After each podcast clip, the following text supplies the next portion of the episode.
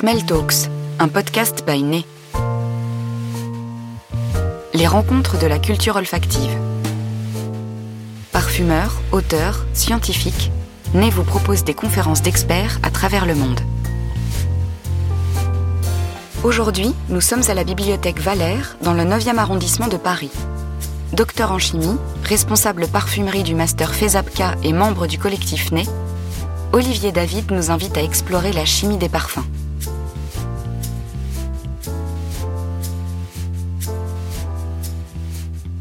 Intitulé la conférence Chimie des parfums, mais je ne vais pas vous faire un cours de chimie, euh, comme c'est le cas d'habitude en semaine.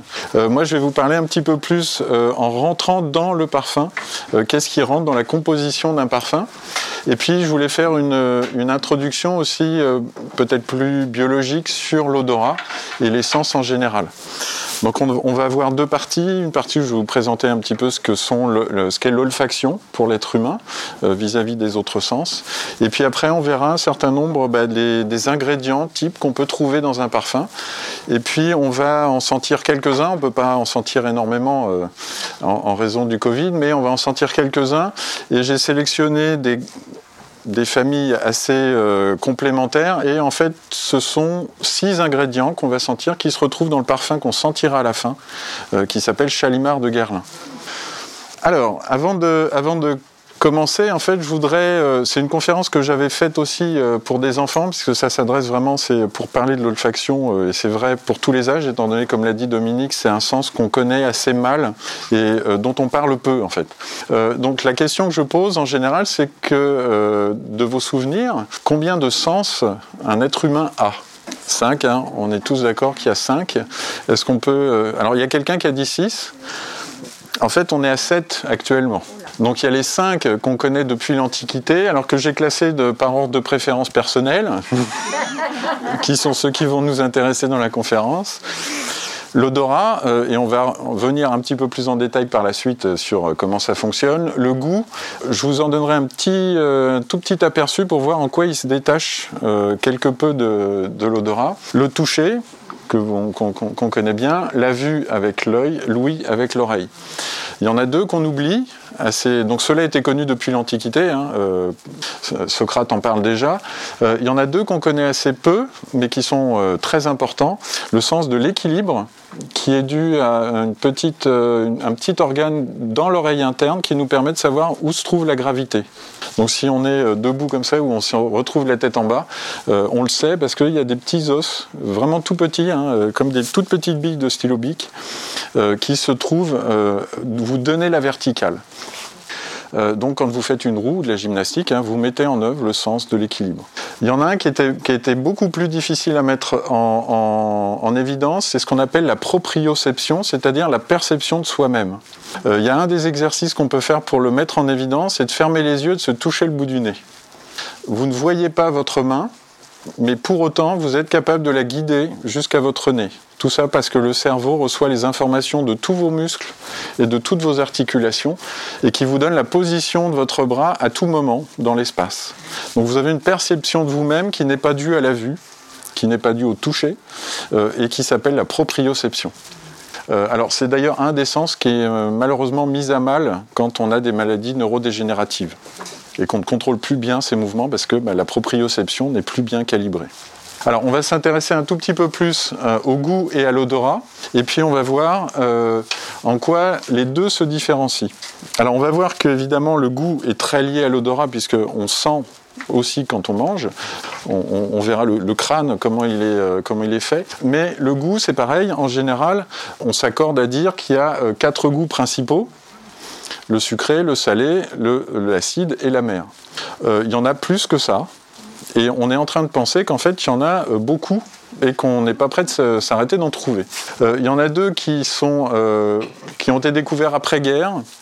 Le, premier, c'est l'umami, qui a été découvert par des, scientifiques japonais, qui veut dire savoureux. hein. Umami en japonais veut dire savoureux. C'est un certain type de, composé qu'on trouve dans les algues, les champignons shiitake par exemple, qui donne un sentiment de satiété assez rapidement.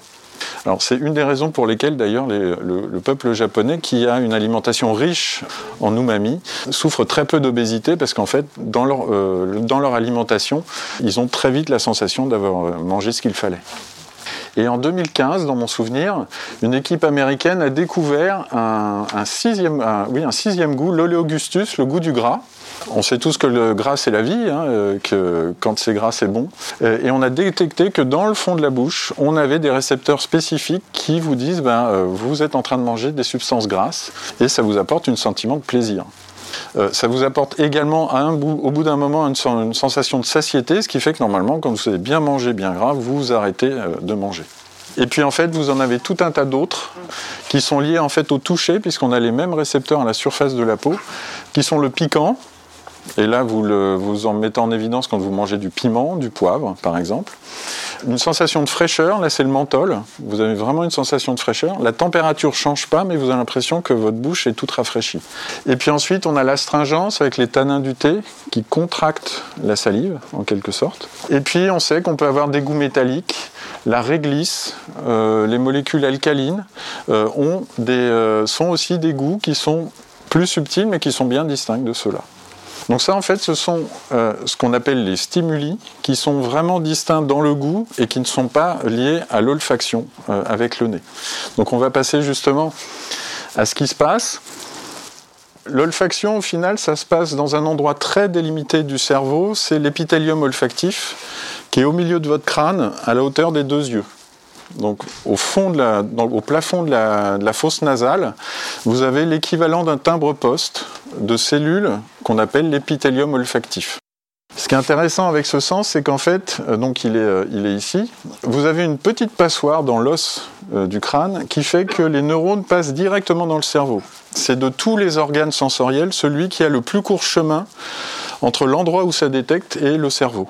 Ce qui fait que quand vous sentez quelque chose, immédiatement, euh, euh, les, informations sont transmises au cerveau.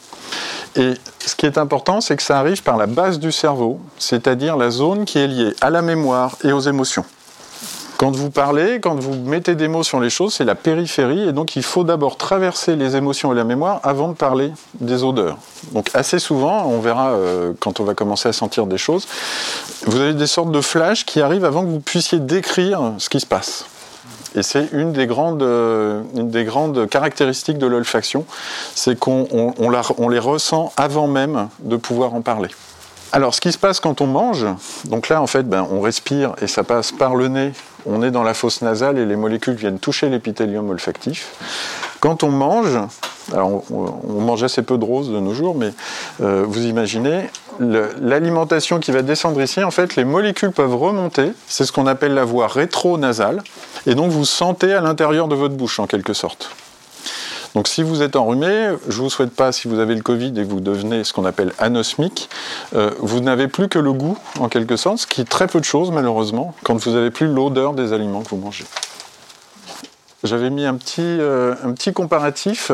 Euh, assez récemment, en fait, des chercheurs ont essayé de, contrer cette idée fausse qu'on a un odorat qui est euh, faible, dégénéré en quelque sorte, que l'évolution nous aurait en, gros dit bah, l'odorat c'est pas très utile pour vous. Au final, c'est pas vrai. On a un odorat qui est, comme un peu tout d'ailleurs ce, ce que Homo sapiens sait faire, on sait faire beaucoup de choses de façon assez moyenne tout le monde dit que les chiens et les éléphants ont un très bon odorat. Oui, ils ont un très bon odorat, mais hyper spécialisé. Euh, je sais que Roland Salès prend, prend, une comparaison. Il dit un chien, il est capable de sniffer l'urine d'un autre chien, de déterminer si c'est un mâle, une femelle, si elle est en période de, de, reproduction, si elle ne l'est pas, si elle est malade, si elle est âgée, et ainsi de suite. Vous lui montrez la première piquette venue et un mouton cadet, il ne fait pas la différence. Nous, on le fait. Donc au final, c'est juste une question de spécialisation. Nous, on n'est pas spécialisé, on sait sentir plein de choses, mais on n'est pas ultra performant, comme peut l'être un chien, dans des choses spécialisées celui qui est vraiment quand même le champion du monde de la sensibilité, qui est capable de sentir à des kilomètres, c'est l'éléphant. On peut, on n'a pas tout à fait, il a plus de récepteurs que nous et en plus son épithélium olfactif est complètement replié, donc il y a une surface gigantesque. On a l'impression que c'est à peu près un mètre carré, donc c'est énorme, donc il peut sentir quelques petites molécules odorantes, lui, il les détecte. Le, sens de l'odorat est encore plus complexe que les autres parce qu'en fait, on, a à peu près 400 récepteurs hein, chez l'être humain. Il faut imaginer que vous avez un piano avec 400 touches. Quand une molécule arrive sur cet épithélium, c'est comme si un accord se faisait sur un certain nombre de ces touches. On pense qu'entre ça oscille entre 10 et 20 en même temps. Une molécule. Donc quand vous avez un parfum qui peut en contenir 300, vous imaginez le... Donc c'est un sens qu'on appelle intégratif parce que quand une molécule fait cette sorte d'accord gigantesque, le cerveau reconnaît l'empreinte que ça donne.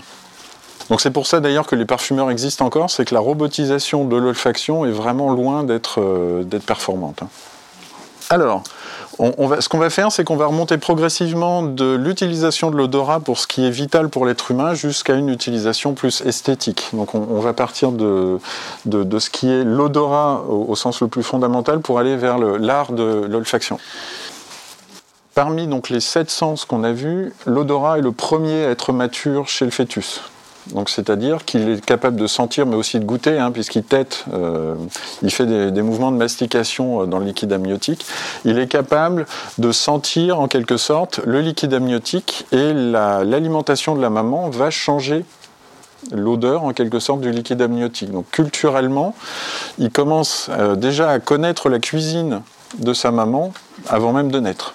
Et ça, on le sait, hein, puisqu'il est capable de reconnaître des goûts d'aliments que la maman a mangés et ceux qu'elle n'a pas mangés. Donc c'est un sens qui est extrêmement important puisqu'il commence euh, dans la vie intra-utérine et évidemment il a un sens primordial pour la reconnaissance entre la mère et l'enfant. Ça se joue dans les deux sens. Hein. Une maman reconnaît l'odeur de son bébé et le bébé reconnaît à tout coup l'odeur de sa maman. Alors ça ne se limite pas à la maman, c'est pas un lien génétique, hein, le papa aussi. Euh, on va pas, euh, on va pas faire euh, de l'exclusivité là-dessus. Alors, il y a une chose qu'on connaît peu et qui est pour le coup primordiale en période de distanciation physique pour, pour ne pas attraper le Covid. Il me semble que c'est en 2015, des chercheurs américains avaient montré dans une étude que l'être humain sniffait ses congénères tout le temps dans une manière très très simple, qui est la poignée de main. Alors, je ne vous dis pas la bise, hein, puisque la bise, c'est vraiment le geste de sentir l'autre personne. Hein.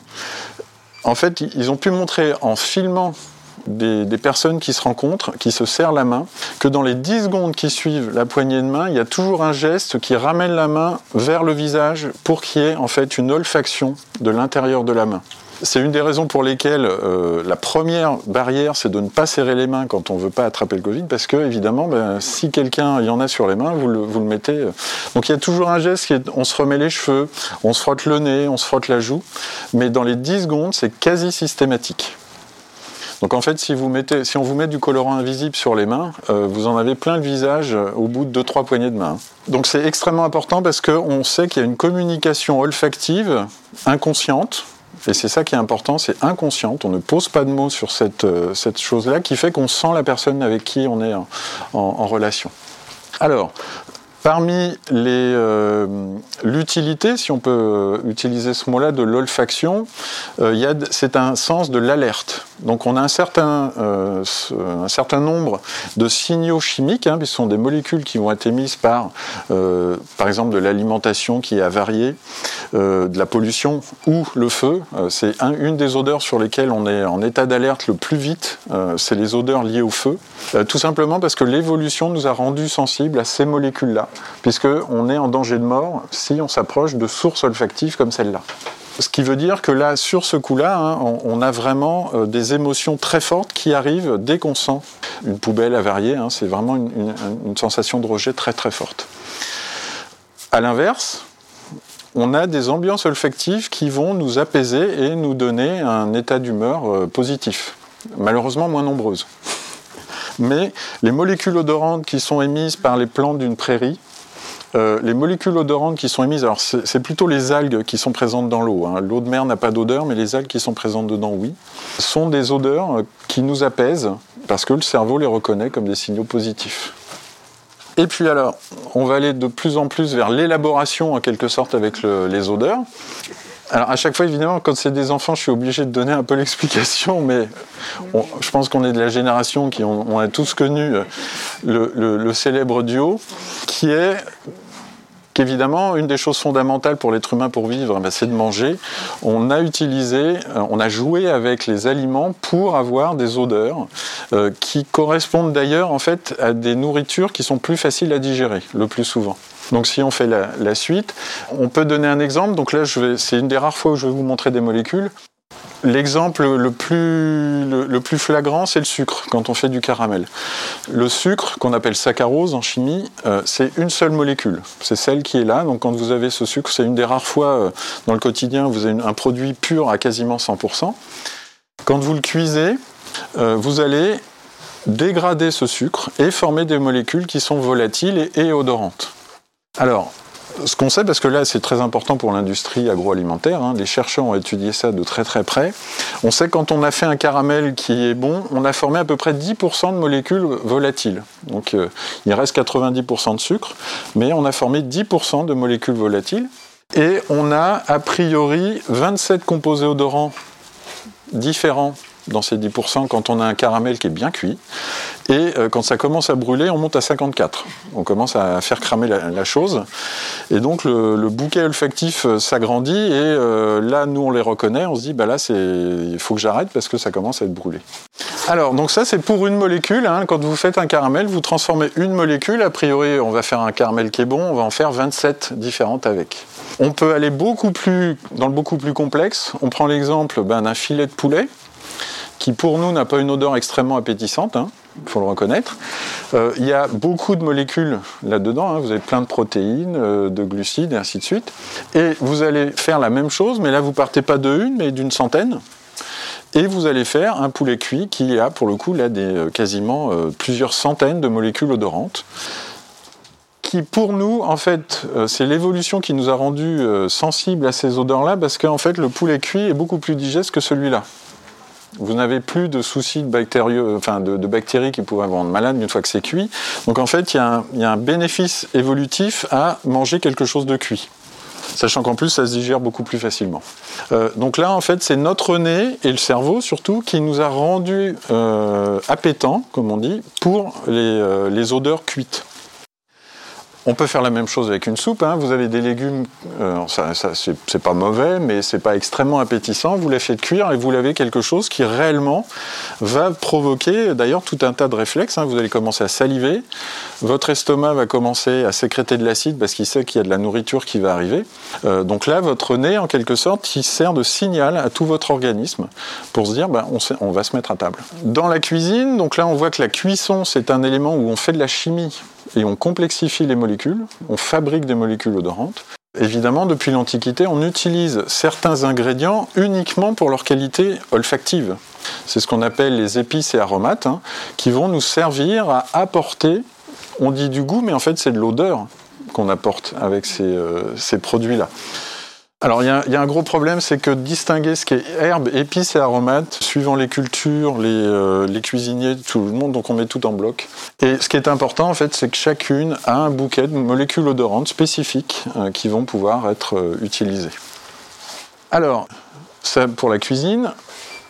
Dans l'élaboration, mine de rien, avec les boissons, on a d'un point de vue, alors c'est biochimique, puisque là, à chaque fois, ce sont des ferments qui vont transformer. L'homme, l'être humain en tout cas, a développé des procédés extrêmement compliqués pour transformer des choses assez basiques comme du jus de raisin, du jus de pomme, des céréales, en boissons qui vont apporter des bouquets olfactifs extrêmement complexes.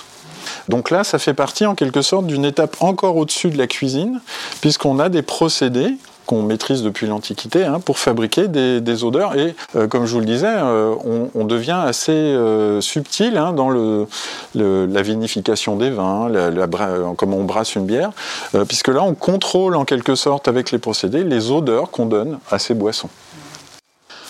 Donc là, en quelque sorte, on reste quand même sur nos, euh, besoins vitaux, hein. se nourrir. La boisson, on est un tout petit peu au-delà, on est dans le côté, euh, ce qu'on appelle hédonique, le plaisir. Donc on, se détache quand même d'un besoin vital pour aller vers une forme euh, d'art. Il y a une manière d'utiliser les odeurs qui, cette fois-ci, passe à un niveau spirituel. on peut dire de tout temps, hein, depuis l'Antiquité, toutes les religions, quelles qu'elles soient, ont utilisé les odeurs. Ça part d'un constat d'ailleurs, c'est que a priori, la majorité des substances odorantes qu'on peut avoir, elles émettent plus d'odeur quand on les brûle ou qu'on les chauffe. Ça a donné lieu à des rituels dans lesquels on brûle des substances odorantes. Ça se double une chose, c'est qu'évidemment la fumée euh, monte et que ça a assez vite en fait le symbole de communication entre la terre et le ciel. Ce qui donnera son nom d'ailleurs au parfum, hein, perfumare, c'est une communication par la fumée. Donc là, vous avez euh, la religion catholique avec les, euh, les deux personnes qu'on appelle les turiféraires qui s'occupent de l'encensoir. La religion bouddhiste et taoïste, les Grecs antiques, euh, brûlaient. Alors, brûlaient d'ailleurs pas que des substances qu'on pourrait nous considérer comme odorantes, mais ils brûlaient aussi des viandes. Parce que ce sont des substances, il y a aussi le fait de brûler des substances qui sont précieuses et rares en guise, en fait, de, on révère un dieu avec une substance qui est évidemment du prix. La religion juive est un encensoir musulman. Donc là, on, euh, je ne vous donne pas après euh, toutes les religions qu'on pourrait appeler animistes au sens très large. Hein. toute pratique spirituelle quasiment s'accompagne d'une utilisation de substances odorantes lié à la spiritualité, euh, il y a, euh, mais aussi euh, un petit peu à la cuisine, hein, le fait que ces substances odorantes vont aussi avoir une action bénéfique ou maléfique, on peut, en tout cas une action assez énergique la plupart du temps, sur l'organisme et qu'on peut les exploiter pour faire, en gros, un traitement médical, ce qui va évidemment faire que la majorité des substances odorantes vont aussi faire partie de la pharmacopée.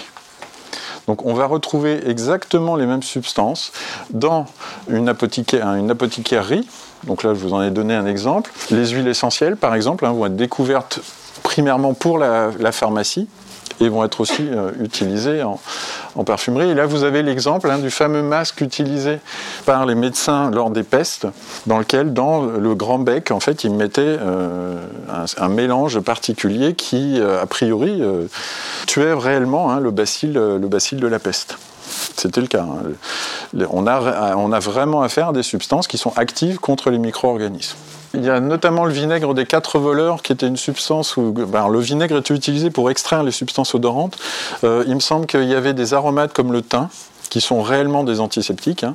Et puis, alors après, j'ai plus, plus la formule en tête, mais il y a vraiment quatre, euh, quatre ingrédients principaux dedans. À côté de l'utilisation spirituelle, de l'utilisation médicale, on va avoir une utilisation pour le plaisir, c'est-à-dire en quelque sorte gratuite et esthétique.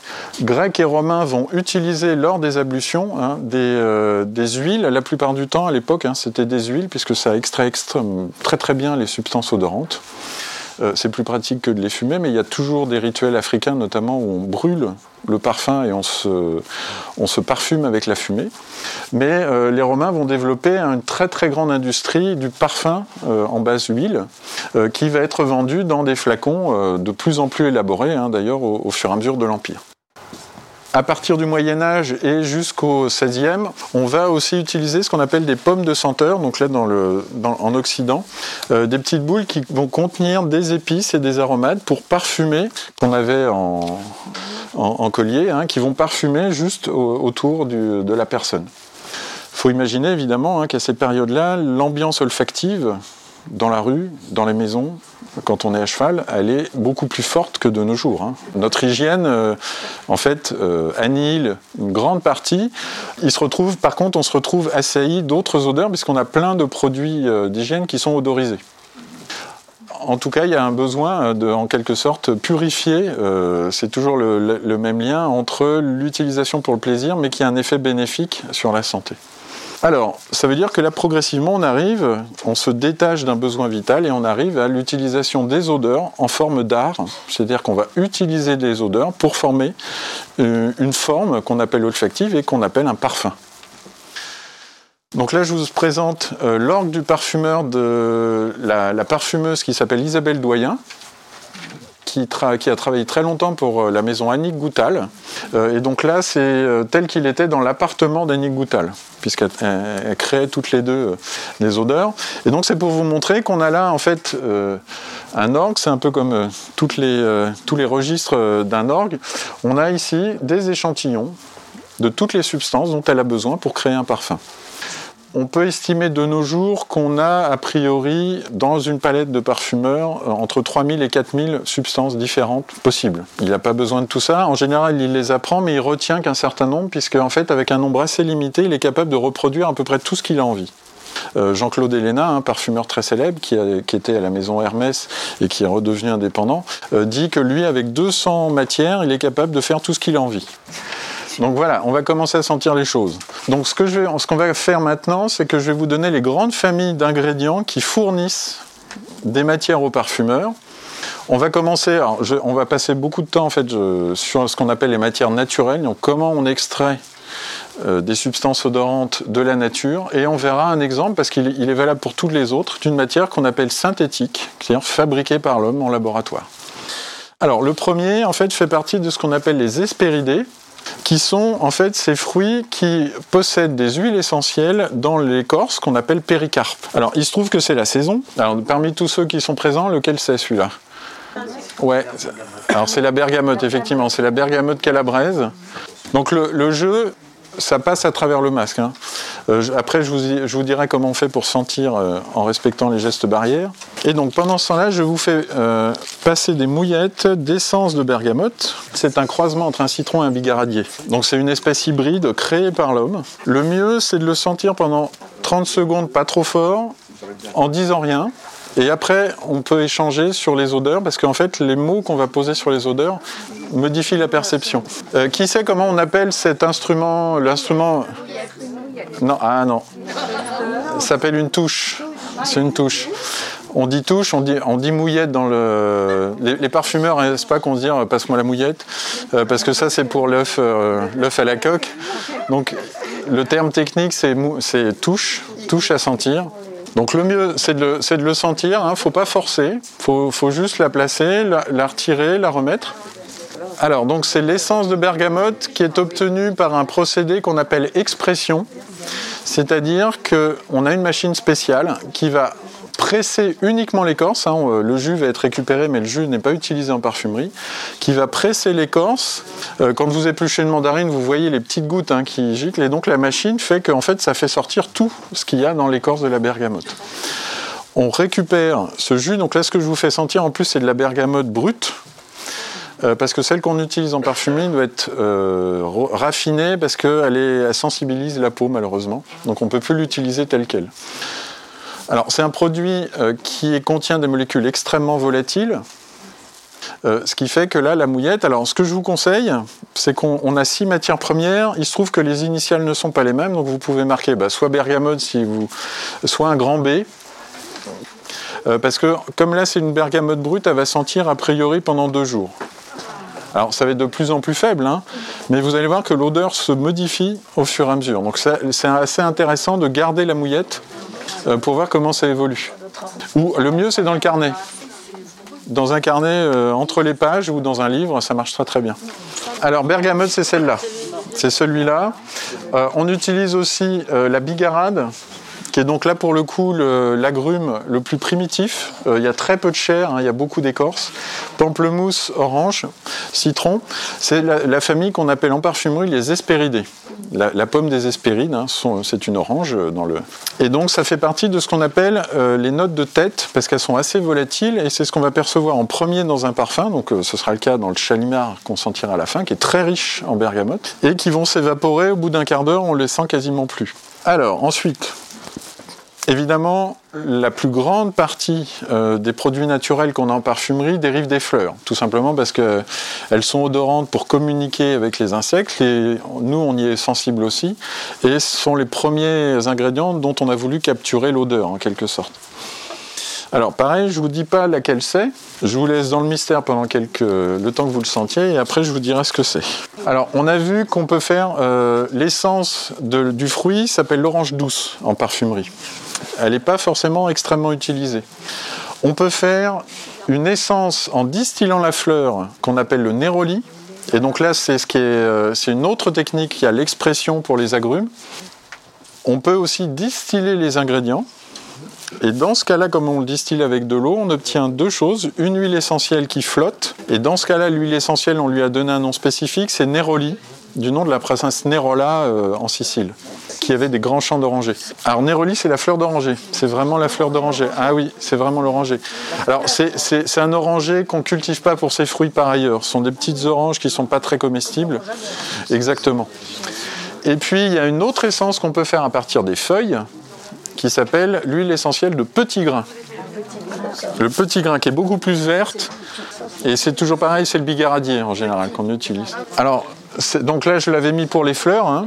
C'est une huile essentielle de Néroli. Alors je, là, c'est pas celui-là que je vous fais sentir, mais qui est extrêmement cher hein, parce que le rendement est très faible. Euh, par contre, pour les autres fleurs, on utilise la troisième technique euh, qu'on utilise en parfumerie, qui est l'extraction. Donc là, ce sont des odeurs qui sont beaucoup plus fragiles, donc on ne les chauffe pas. Et donc, on peut aussi distiller la lavande, mais pour toutes ces fleurs fragiles, en fait, on utilise l'extraction. Donc là, c'est vraiment de la chimie. On prend un solvant, on plonge les fleurs dedans, mais en restant à température ambiante pour ne pas du tout qu'elles chauffent. Et ensuite, on récupère les molécules odorantes qui passent dans le solvant. Donc là, ce que je vous fais sentir, alors est-ce que quelqu'un a reconnu? La rose, ouais. Allez, on va être un peu plus précis. La rose doux. Exactement, c'est la rose de Damas. Donc la Rosa Damascena, alors elle est originaire euh, donc euh, de la Perse, hein, de, Perse. Celle-ci spécifiquement a poussé en Turquie. Mais la, rose de Damas, c'est l'espèce de la rose. Et ensuite, il y a des terroirs. Hein. On, cultive aussi la rose de Damas en Bulgarie. Elle n'a pas tout à fait le même profil olfactif. Euh, alors, une chose qui est importante, notamment du point de vue du parfumeur, c'est qu'on reconnaît la rose, mais pour autant, ça ne sent pas exactement la fleur de rose. C'est beaucoup plus riche, beaucoup plus lourd aussi. Ça ne reconstitue pas au final l'odeur qu'on peut avoir d'une rose coupée. Hein. Donc c'est un des gros. Alors pour le coup, pour un, un parfumeur, c'est pas un problème, c'est presque mieux, parce que c'est plus facile de faire des parfums qui se détachent de l'odeur d'une fleur quand on a cette, euh, cette, chose qui est beaucoup plus complexe, plus riche, plus dense euh, qu'une odeur de fleur qui est beaucoup plus légère.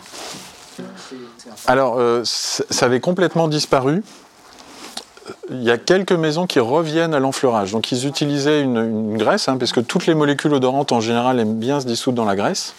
Pendant toute la grande époque de la parfumerie, en fait, ça avait quasiment disparu parce que ça pose un problème, c'est que les graisses, souvent, elles ont une odeur elles-mêmes. Donc euh, c'était pas terrible. Maintenant qu'on a des, graisses euh, végétales ou animales très raffinées, on peut revenir à ces choses-là parce que ce qu'un parfumeur appelle le profil olfactif n'est pas le même quand on extrait une rose avec du solvant volatile avec une graisse végétale et donc faire de l'enfleurage, ça va donner des résultats différents. Donc au final, la rose de Damas, on peut également la distiller. Hein. La Bulgarie fait de l'essence de rose distillée. Avec la même fleur, on peut faire trois produits différents qui ont des, facettes différentes. Euh, alors on peut s'amuser. Est-ce que ça sent la rose, c'est vrai? Est-ce que vous pouvez maintenant, euh, c'est le but en quelque sorte d'un parfumeur, c'est de poser des mots de plus en plus précis sur l'odeur qu'il perçoit. Est-ce que dans cette odeur de rose, vous pourriez faire des descriptions plus précises ou qui vous ramènent à des éléments que vous connaissez? Ah, voilà. Hein? Artichaut. Le yé, effectivement, il y a une facette de yé. Alors, ce qui est effectivement très typique de la rose de, la rose de Damas quand elle est extraite, c'est qu'il y a une facette d'artichaut qui est très présente. Alors, c'est toujours intéressant quand on fait une séance d'olfaction, c'est qu'on peut ne pas percevoir l'odeur d'artichaut ou ne pas y penser quand on la sent, mais une fois qu'on a le mot artichaut qui a été prononcé, on la voit tout de suite. Alors Ernest Beau, qui est le, donc le créateur du numéro 5 de Chanel, euh, disait que lui, quand il avait des récoltes exceptionnelles de roses, il y avait une note de framboise qui était présente dans les roses. Alors je ne sais pas s'il trouverait que celle-là est une récolte exceptionnelle, mais il y a des facettes de fruits rouges en général dans ces, euh, dans ces roses de Damas. L'extraction donne la concrète. Et à partir de la concrète, en lavant avec de l'alcool, on obtient ce qu'on appelle l'absolu. Et de nos jours, en fait, on utilise très très peu les concrètes parce qu'il y a des cires végétales qui ne sentent rien dedans. Et donc un parfumeur préfère utiliser uniquement les substances odorantes, donc il n'utilise plus que les absolus. Donc pour toutes ces, donc la rose, le mimosa, là c'est la tagette, le, jasmin et celui-là, est-ce que vous le reconnaissez? C'est l'osmanthus, c'est un arbre chinois qui sent très bon l'abricot notamment. Donc on fait une extraction pour faire une concrète, mais la concrète est intégralement transformée en absolu. Alors malheureusement, je n'ai pas à vous faire sentir pour chacun. Il y a également des feuilles hein, qui sont utilisées. Euh, la plupart sont distillées. Vous avez ici le sapin, notamment le sapin baumier, euh, très utilisé en parfumerie. La verveine.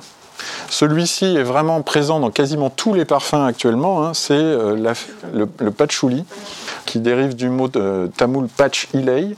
Et là, le géranium odorant, qui a vraiment hein, des feuilles qui, qui sont gorgées de- gorgées d'essence. Et comme il est assez proche, les molécules sont assez proches de celles de la rose, pendant très longtemps, on coupait euh, les essences de rose avec un petit peu d'essence de géranium qui est beaucoup moins cher. Ah, le patchouli, c'est la feuille. Comment? Alors c'est un petit, euh, ça fait vraiment des petites plantes. euh, ça- c'est, c'est haut comme un basilic hein, d'ailleurs. Euh, et c'est les feuilles qu'on fait sécher d'abord et qu'ensuite on distille pour faire l'essence de patchouli. Alors c'est très utile parce qu'en fait c'est une essence qui dure très très longtemps. Donc on, en met pour faire ce qu'on appelle le fond du parfum. Euh, dans les racines et rhizomes, euh, le plus qui est réellement une racine, c'est ce qu'on appelle le vétiver, dans lequel uniquement la racine concentre euh, les matières odorantes. On a le gingembre, qui est un rhizome, et de la même façon, l'iris peut avoir une odeur, mais c'est pas celui-là qu'on extrait. Euh, c'est la racine de l'iris séchée euh, qui permet de faire euh, les. le- là, pour le coup, hein, c'est la concrète, ce qu'on appelle le beurre d'iris, mais qui est quand même obtenu par distillation. C'est une huile essentielle en fait qui, qui solidifie à température ambiante. On a le bois de certains arbres qui sont utilisés, qui sont très employés. Le- les deux qui sont les plus employés sont cèdre et santal.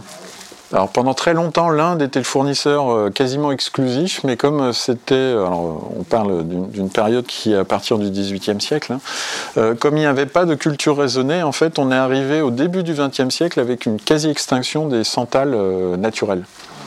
Donc le gouvernement indien a stoppé toute, euh, toute exportation et euh, la politique de réintroduction du santal fait que de nouveau l'Inde reproduit du santal, euh, on va dire sauvage, mais qu'il qu'il n'exporte pas, il le garde dans le marché.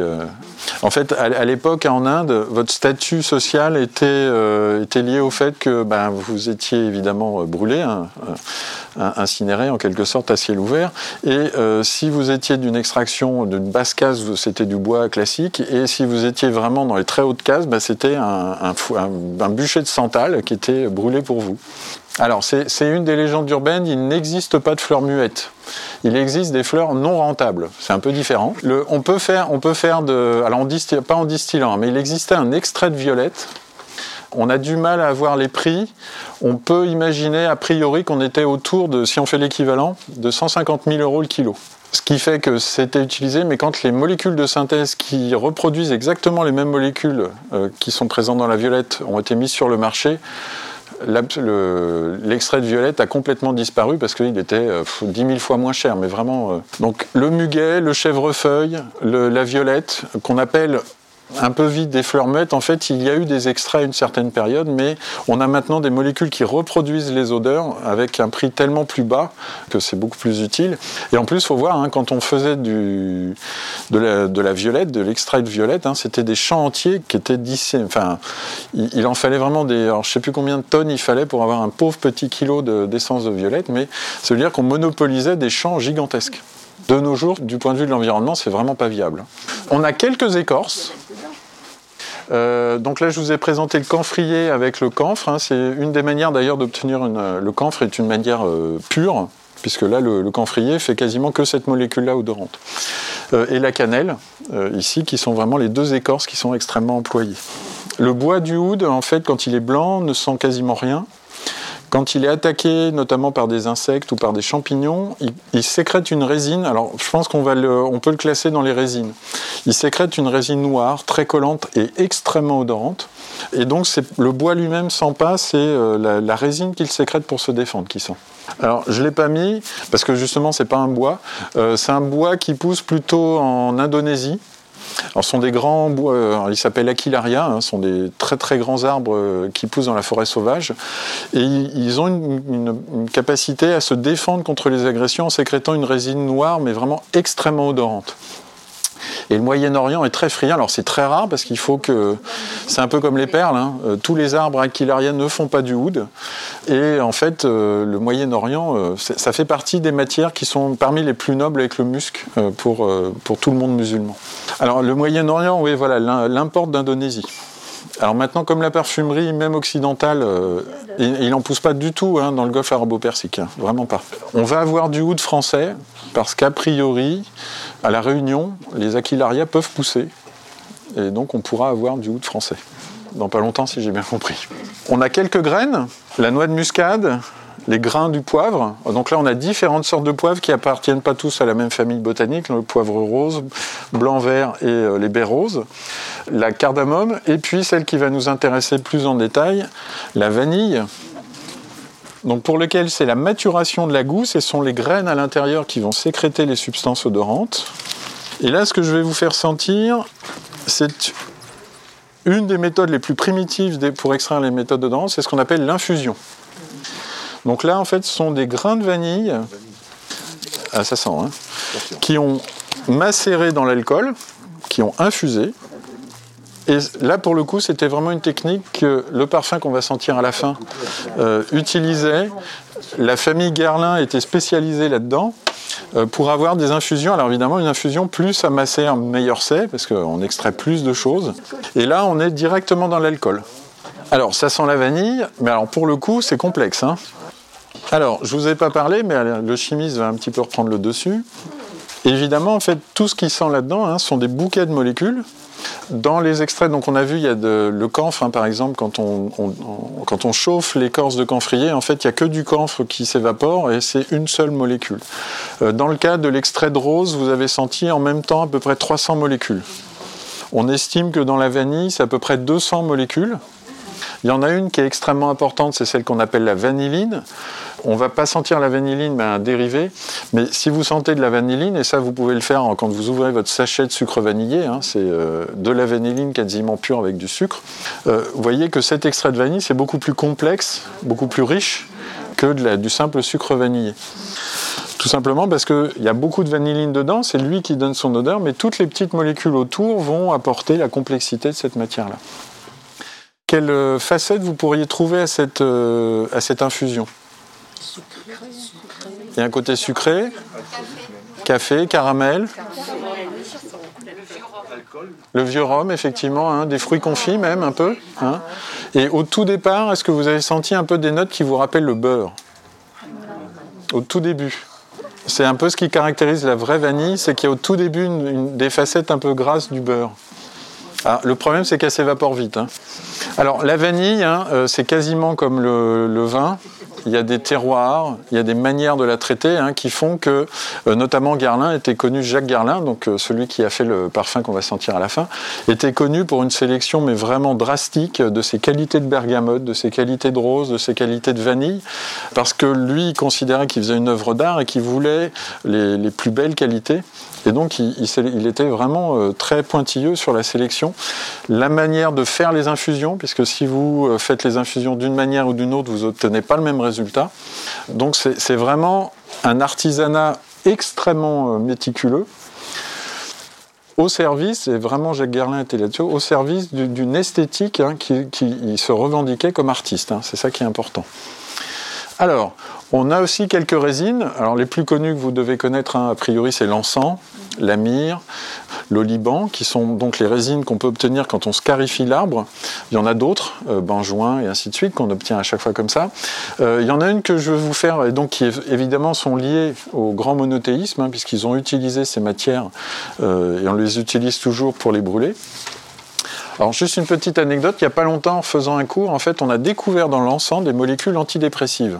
Et a priori, il y a aussi une sorte, on a sélectionné aussi des ingrédients qui, lorsqu'on on, commence le rituel, vous mettent dans un état euh, qui est euh, favorable au partage et à, la spiritualité. Il n'y a pas d'encens dans Chalimard, mais il y a une résine dont on parle un petit peu moins, qui est ce qu'on appelle le labdanum. Alors l'abdanum, c'est un nom qui, date de l'Antiquité parce que déjà sous l'Antiquité grecque, en fait, on trouve ces bosquets sauvages qu'on appelle le cyste labdanum. On en a des ornementaux qui sont violets. C'est le cyste. Donc on peut le distiller, on obtient l'huile essentielle de cyste. Mais en fait, surtout à la fin de l'été, quand euh, l'arbuste commence à bien griller au soleil, les feuilles exsudent une résine noire collante. Et les bergers grecs avaient remarqué en fait que les brebis qui paissaient dans les, les, champs de cystes, en fait, avaient sur leur barbiche des, des petites boulettes. Et ils avaient vu que c'était extrêmement odorant. Donc on va sentir maintenant donc on a des procédés hein, pour extraire la résine. Alors ce sont des bains où on chauffe, on refroidit. On va sentir la résine de l'abdanum. Alors c'est oui, c'est le Cistus labdaniferus. C'est le cyste labdanifère, on ne s'est pas, pas embêté. Le plus grand producteur de cyste, celui qui a la meilleure qualité, c'est l'Andalousie. Là, on commence à reconnaître Chalimar pour les personnes qui le... Alors là, notamment, hein, la vanille, vous allez voir, ça, pendant deux jours, ça va sentir, l'odeur évolue, mais alors l'abdanum, ça peut durer euh, plus d'une semaine. Alors, c'est vrai que les parfumeurs vont parler du cyste quand c'est le produit qui est distillé, une huile essentielle, et vont parler de l'abdanum quand on n'a que la résine, parce qu'elles ont des odeurs qui se rejoignent mais qui sont quand même assez différentes, surtout à la fin. Alors oui, alors ça se présente là, je voulais, là il est dissous dans l'alcool, mais c'est vraiment une gomme très collante, très visqueuse. C'est un, enfer. Hein. Quand les, assistants des parfumeurs doivent ajouter du, labdanum, c'est vraiment. Euh, oui, c'est même pas comme du miel, c'est vraiment comme un goudron. Alors, il y a une expérience à faire, puisque euh, là, on va parler un, tout petit peu plus en parfumerie. Donc, je vous ai dit, l'odorat a un sens très complexe, donc c'est difficile d'associer, euh, bah, notamment comme on a des matières comme ça, mais les parfumeurs, au fil des générations, ont trouvé qu'en fait, il y avait certaines matières qui, lorsqu'on les mettait les unes avec les autres, formaient ce qu'on appelle des accords. Euh, Chalimar, qu'on va voir à la fin, en fait, fait partie de la famille des, euh, parfums ambrés.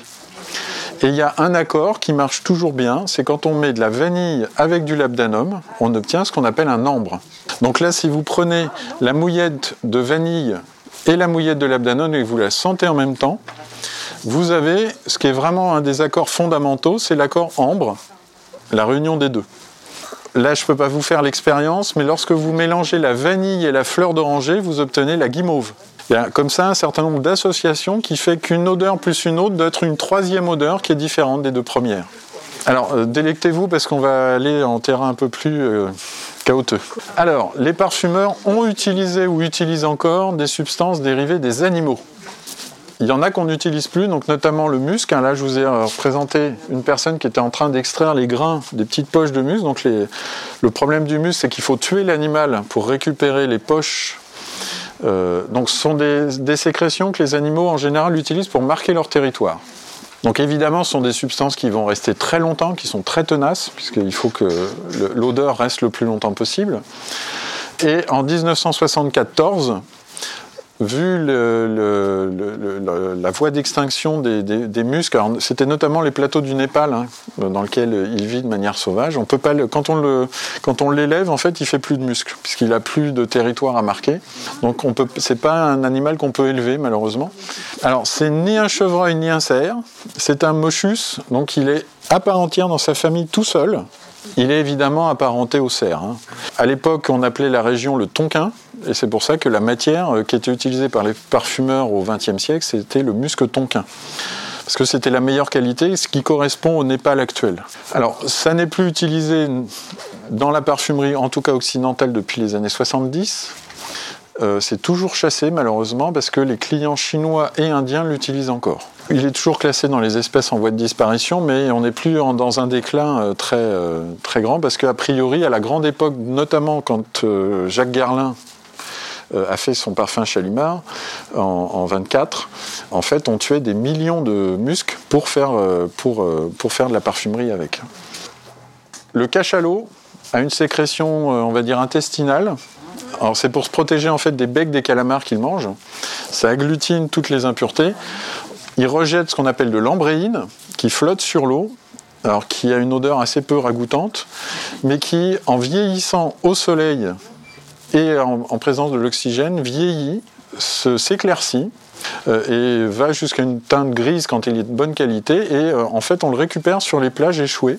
Ça ressemble à des gros galets mais beaucoup plus fragiles et depuis l'Antiquité on les récupère et ça par contre c'est toujours utilisé dans euh, certains parfums. Alors c'est extrêmement onéreux donc ça, ne, ça peut être utilisé que dans des parfums de luxe mais ça c'est toujours utilisable parce qu'on ne tue pas l'animal. Hein. Il faut que l'animal soit vivant pour en sécréter. On a ici la civette. On a ici, alors c'est le, moins connu, mais c'est ce qu'on appelle euh, l'Irax, l'Iraceum. Il a la particularité, il vit euh, dans le Cap, au Cap, donc euh, dans l'Afrique, mais au sud de l'Afrique. Et en fait, des colonies n'ont jamais bougé depuis des millions d'années et ils ont l'habitude de faire pipi et caca toujours au même endroit, mais depuis des millénaires. Hein. On a donc des couches de plusieurs centimètres d'excréments. Qui évidemment ne sentent plus l'urine parce que tout est évaporé depuis très longtemps, et en fait le résiduel a une odeur qui est extrêmement intéressante pour les parfumeurs. Alors pour une raison simple, c'est qu'en fait il y a plein de stéroïdes et qu'on est sensible aux stéroïdes, hein, puisque c'est un peu ça qui nous sert à communiquer entre hommes et femmes. Irax. Alors je l'ai mis ici. La, matière qu'on utilise s'appelle iracéum.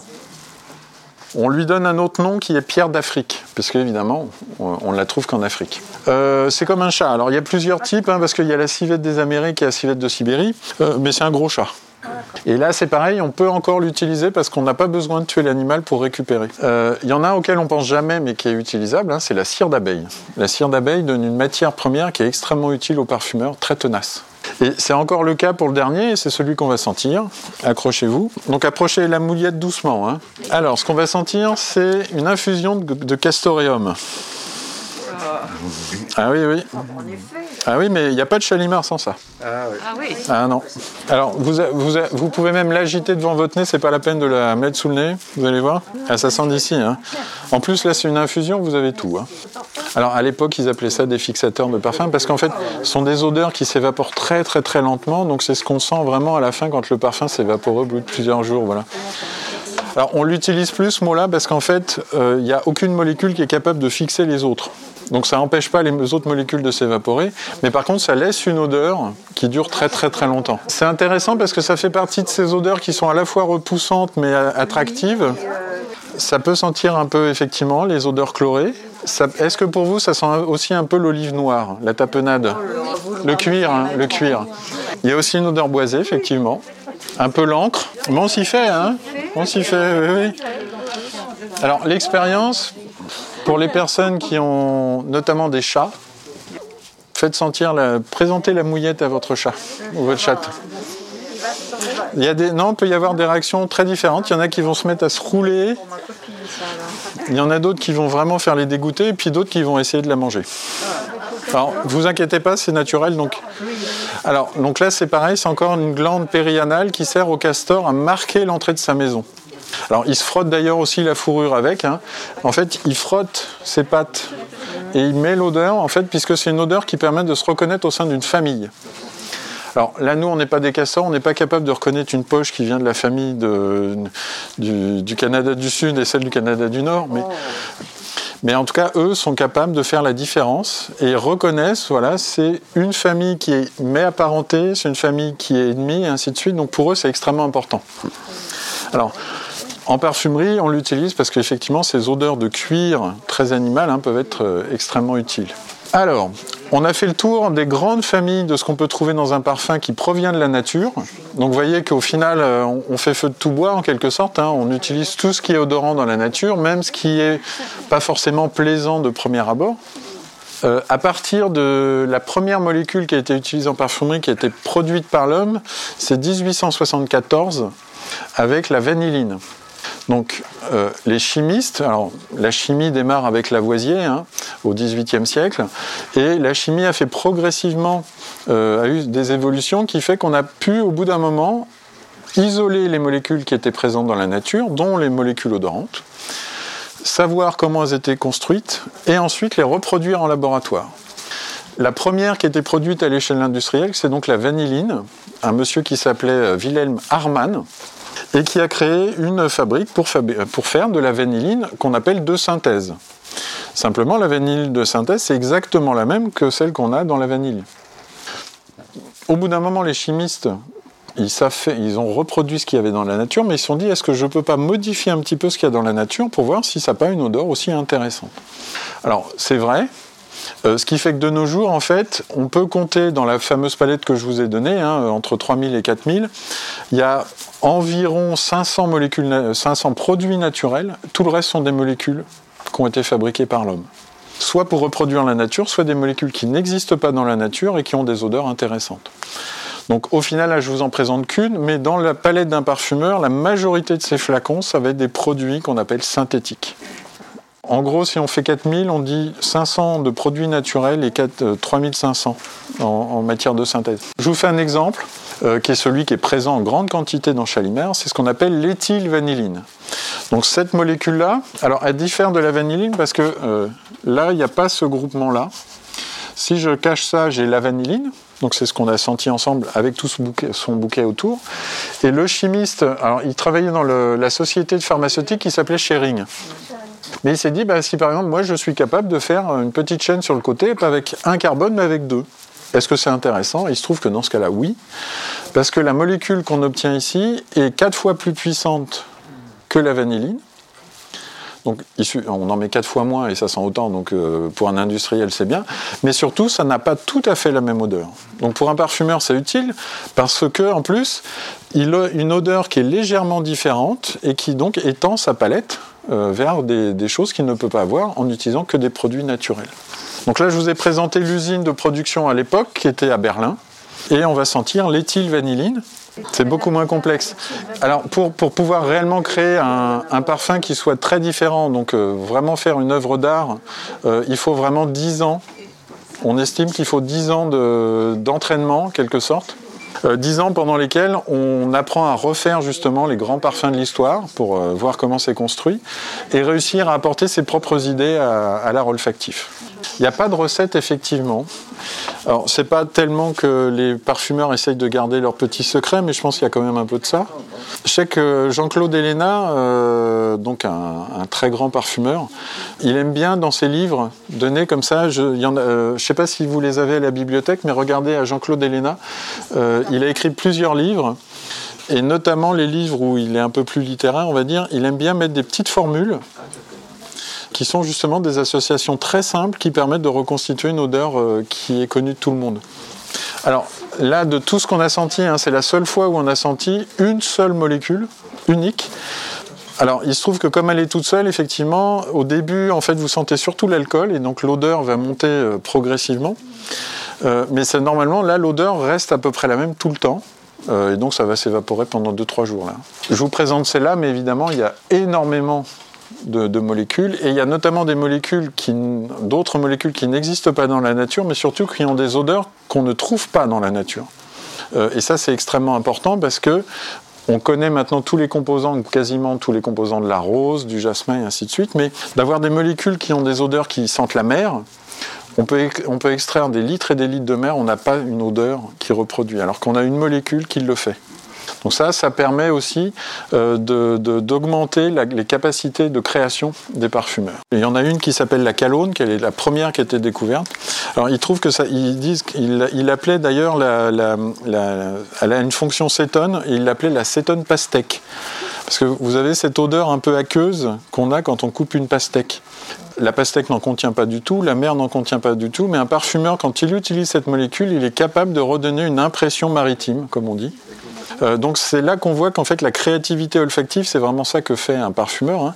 c'est qu'il utilise des ingrédients pour créer une, une image, une forme olfactive qui va évoquer des choses naturelles ou pas forcément. Et c'est là tout l'art et toutes les différentes directions que peut prendre la, que peut prendre la parfumerie, hein. exactement comme euh, l'art pictural, la sculpture. Euh, un créateur peut avoir envie d'avoir des, des, odeurs qui peuvent être dérangeantes, repoussantes, d'autres qui va essayer d'avoir des odeurs qui sont très proches de ce qui va nous cajoler, des odeurs de l'enfance. Mais ça, c'est à chaque parfumeur de décider en quelque sorte quelle histoire il veut raconter. Alors, on arrive à la fin.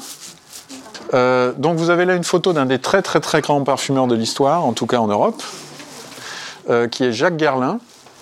Euh, et donc, le parfum a été créé a priori en, en 1929 et il a été lancé en fait pour l'exposition universelle. Pardon, en 25 et il a été lancé en, en 29, si je me souviens bien. Euh, parce qu'il y avait l'exposition universelle à Paris et donc qui voulait un événement euh, international pour lancer ce parfum. Alors il a bien fait parce qu'en plus c'est de la maison, hein, celui qui a le plus de succès encore aujourd'hui. Alors on va le sentir là, euh, dans la maison Guerlain, hein, c'est lui qui a créé un, nombre phénoménal de, créations qui sont vraiment toutes différentes les unes des autres. Je par goût personnel, Vol de nuit, Après l'ondée, L'heure bleue, sont des, des joyaux de la parfumerie. Merci. Alors Jacques Guerlain, c'est lui qui les a toutes créées.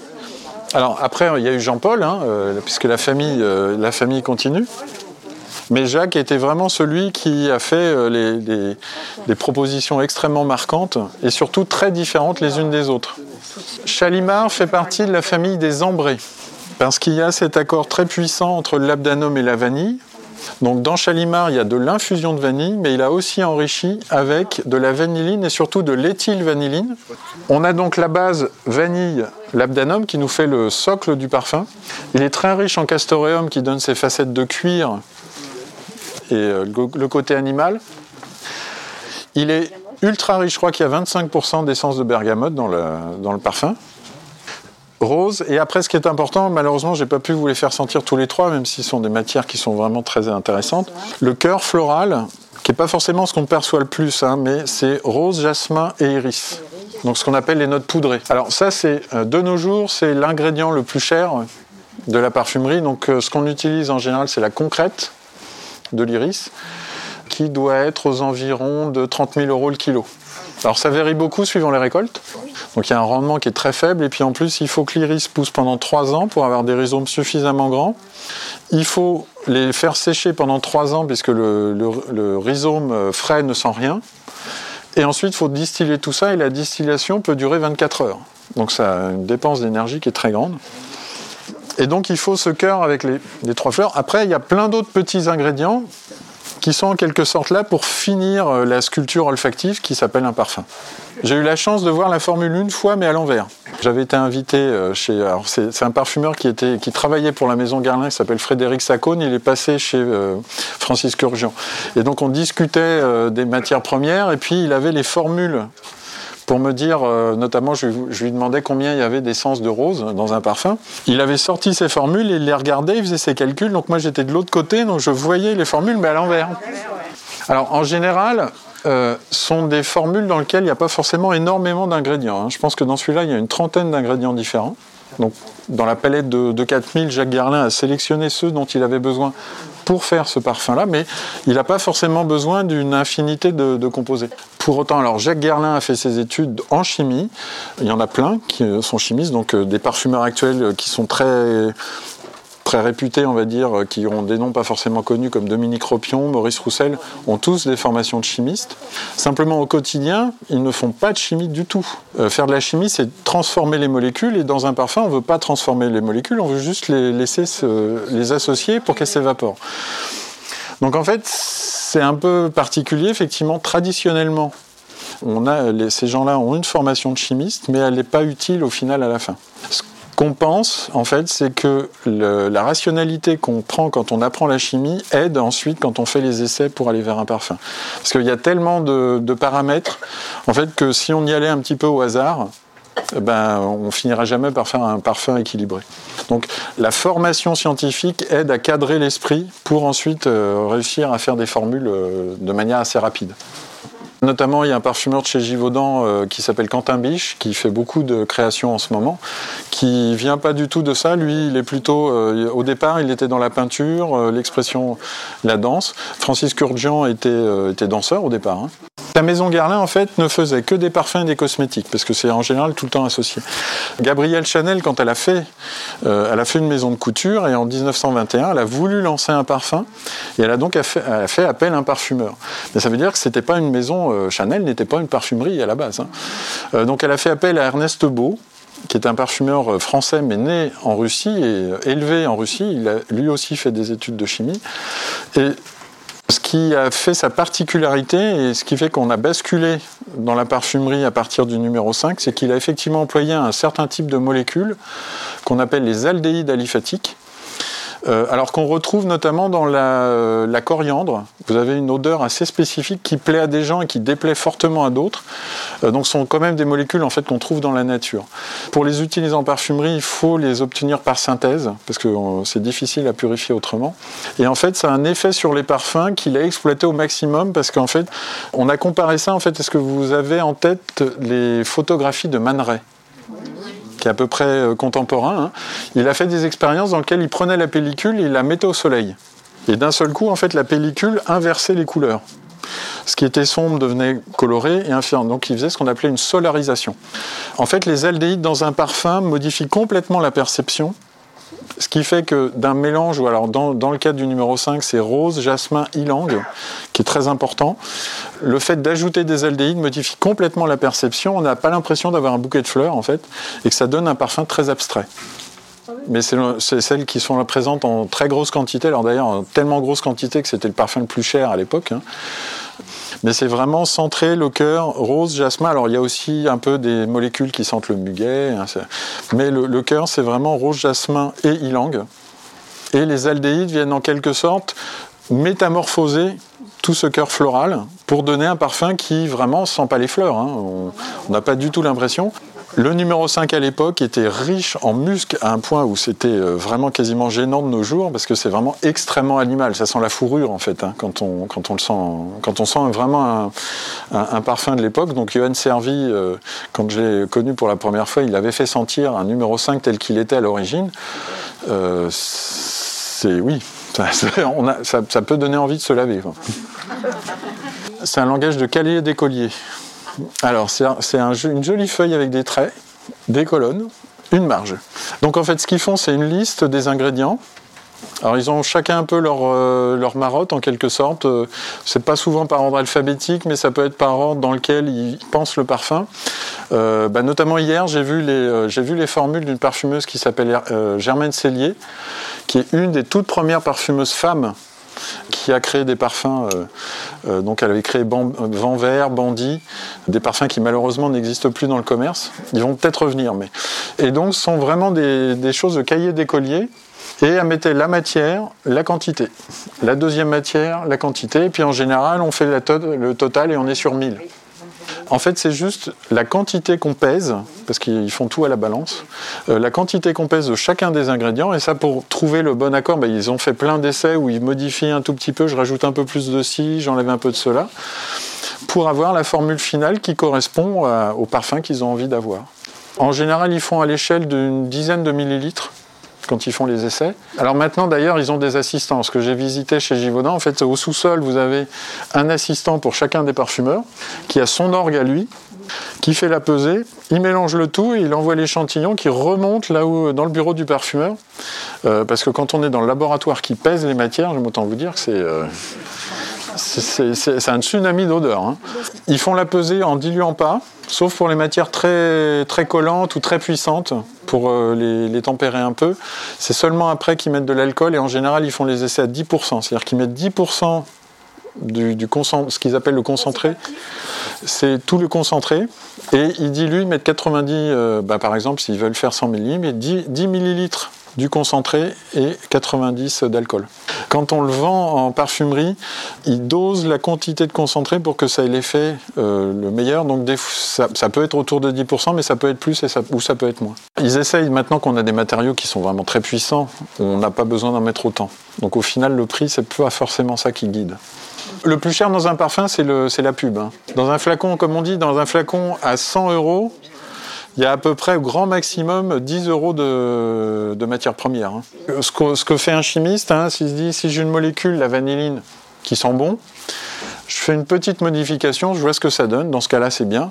Euh, S'il rajoutait un carbone ici, un carbone là, un carbone là ou un carbone là, ça donne des choses pas utiles, malheureusement. Donc on est obligé de tout tester et on est, même de nos jours, on est incapable de dire si je rajoute un truc là ou un truc là ou un truc là, ça va donner ça, ça, ça ou ça. Imprévisible. Au final, Jacques Guerlain était quelqu'un d'assez mutique. On a très très peu de choses. Alors peut-être aussi parce que la maison Guerlain garde euh, les archives euh, très secrètes, mais on a très peu d'éléments sur la même la vie de Jacques Guerlain et ses inspirations. On sait que c'était quelqu'un de très cultivé, on sait que c'est quelqu'un qui avait une collection d'art extrêmement importante, parce qu'il était riche, hein. euh, mais c'est un amateur d'art et aussi un amateur de course hippique.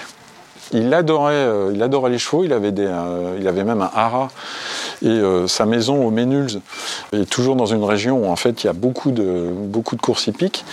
Et euh, Chalimard, mine de rien, avec ses odeurs euh, très animales dans le fond, évoque aussi le cheval. Hein. Ça, évoque le monde du cuir, des selles. Et c'est pas, pas étranger, je pense, à cette, à cette création-là. Mais on n'a pas d'écrit de lui, par exemple.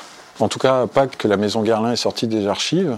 Donc on n'a pas grand-chose en fait de son inspiration au plus près, parce qu'après le marketing s'empare de l'histoire et puis brode autour. Euh, et des fois, l'histoire que raconte le marketing, c'est pas du tout le film que s'est fait le parfumeur dans sa tête. Le problème qu'on a toujours de nos jours, en fait, c'est que les gens en général mettent trop de parfum ils disent bah ouais mais je sens plus mon parfum. Il y a deux phénomènes qui sont gênants quand on met du parfum, c'est que si on en met trop, le nez au bout d'un moment annule l'odeur parce qu'on est sans arrêt dedans donc il efface l'odeur et quand on porte le même parfum très longtemps, on a ce qu'on appelle l'habituation et c'est pareil, ça devient comme l'odeur de sa maison, on ne la sent plus. Donc ce qu'il faut faire, en fait, c'est de mettre le parfum à une zone dans laquelle on ne sature pas son nez, donc euh, pas forcément dans le cou, euh, de le mettre dans la région qui est là, c'est presque mieux, et d'en changer donc ça, c'est pour éviter la saturation. Et pour éviter d'être euh, en quelque sorte immunisé à son parfum, c'est d'en changer régulièrement. Alors les dommages, le malheur, c'est qu'il est difficile de répondre étant donné que ce qu'on appelle les sensibilités hein, sont très personnelles. On sait par exemple que, euh, là je ne vous ai pas fait sentir, mais euh, il y a une des, choses qu'on mettait souvent dans les parfums qu'on ne met plus pour cette raison-là, c'était les mousses. Euh, la mousse de chêne rend allergique à peu près 5% de la population, ce qui est énorme. Hein. il ne faut pas oublier que jusqu'à très récemment, en fait, au tout début de la parfumerie, on essayait le parfum sur la peau c'était pour savoir l'odeur que ça donne, ok? Mais c'était surtout savoir si on n'était pas sensible à ce parfum-là. Euh, et moi, je me souviens que les, premières fois que je suis allé en parfumerie, c'était vraiment pour dire ça. C'est ce que vous n'avez pas des, des, allergies. Ça, les allergies, malheureusement, et le problème, en fait, qu'on a surtout actuellement, c'est qu'on pense que beaucoup de gens pensent que les produits naturels sont, en quelque sorte sûrs et, pas les produits synthétiques, sauf que c'est l'inverse. La, majorité des problèmes qu'il y a eu par le passé avec les parfums, c'était les produits naturels. La mousse de chêne, le patchouli, un certain nombre de personnes qui sont allergiques au patchouli. Donc, euh, ce que je conseille et ce que je fais moi de toute façon maintenant, hein, c'est de parfumer ses vêtements à l'origine, à l'origine, en fait, le parfum était fait pour les fourrures. Et il y avait des endroits spéciaux dans les cols où on appliquait le parfum. Il était très malvenu pour une femme de mettre un parfum sur sa peau. C'était vraiment être une femme de mauvaise vie. Donc, au final, la peau, c'est pas le meilleur endroit pour mettre son parfum. Mais ça, c'est un avis perso. Hein. Merci à vous.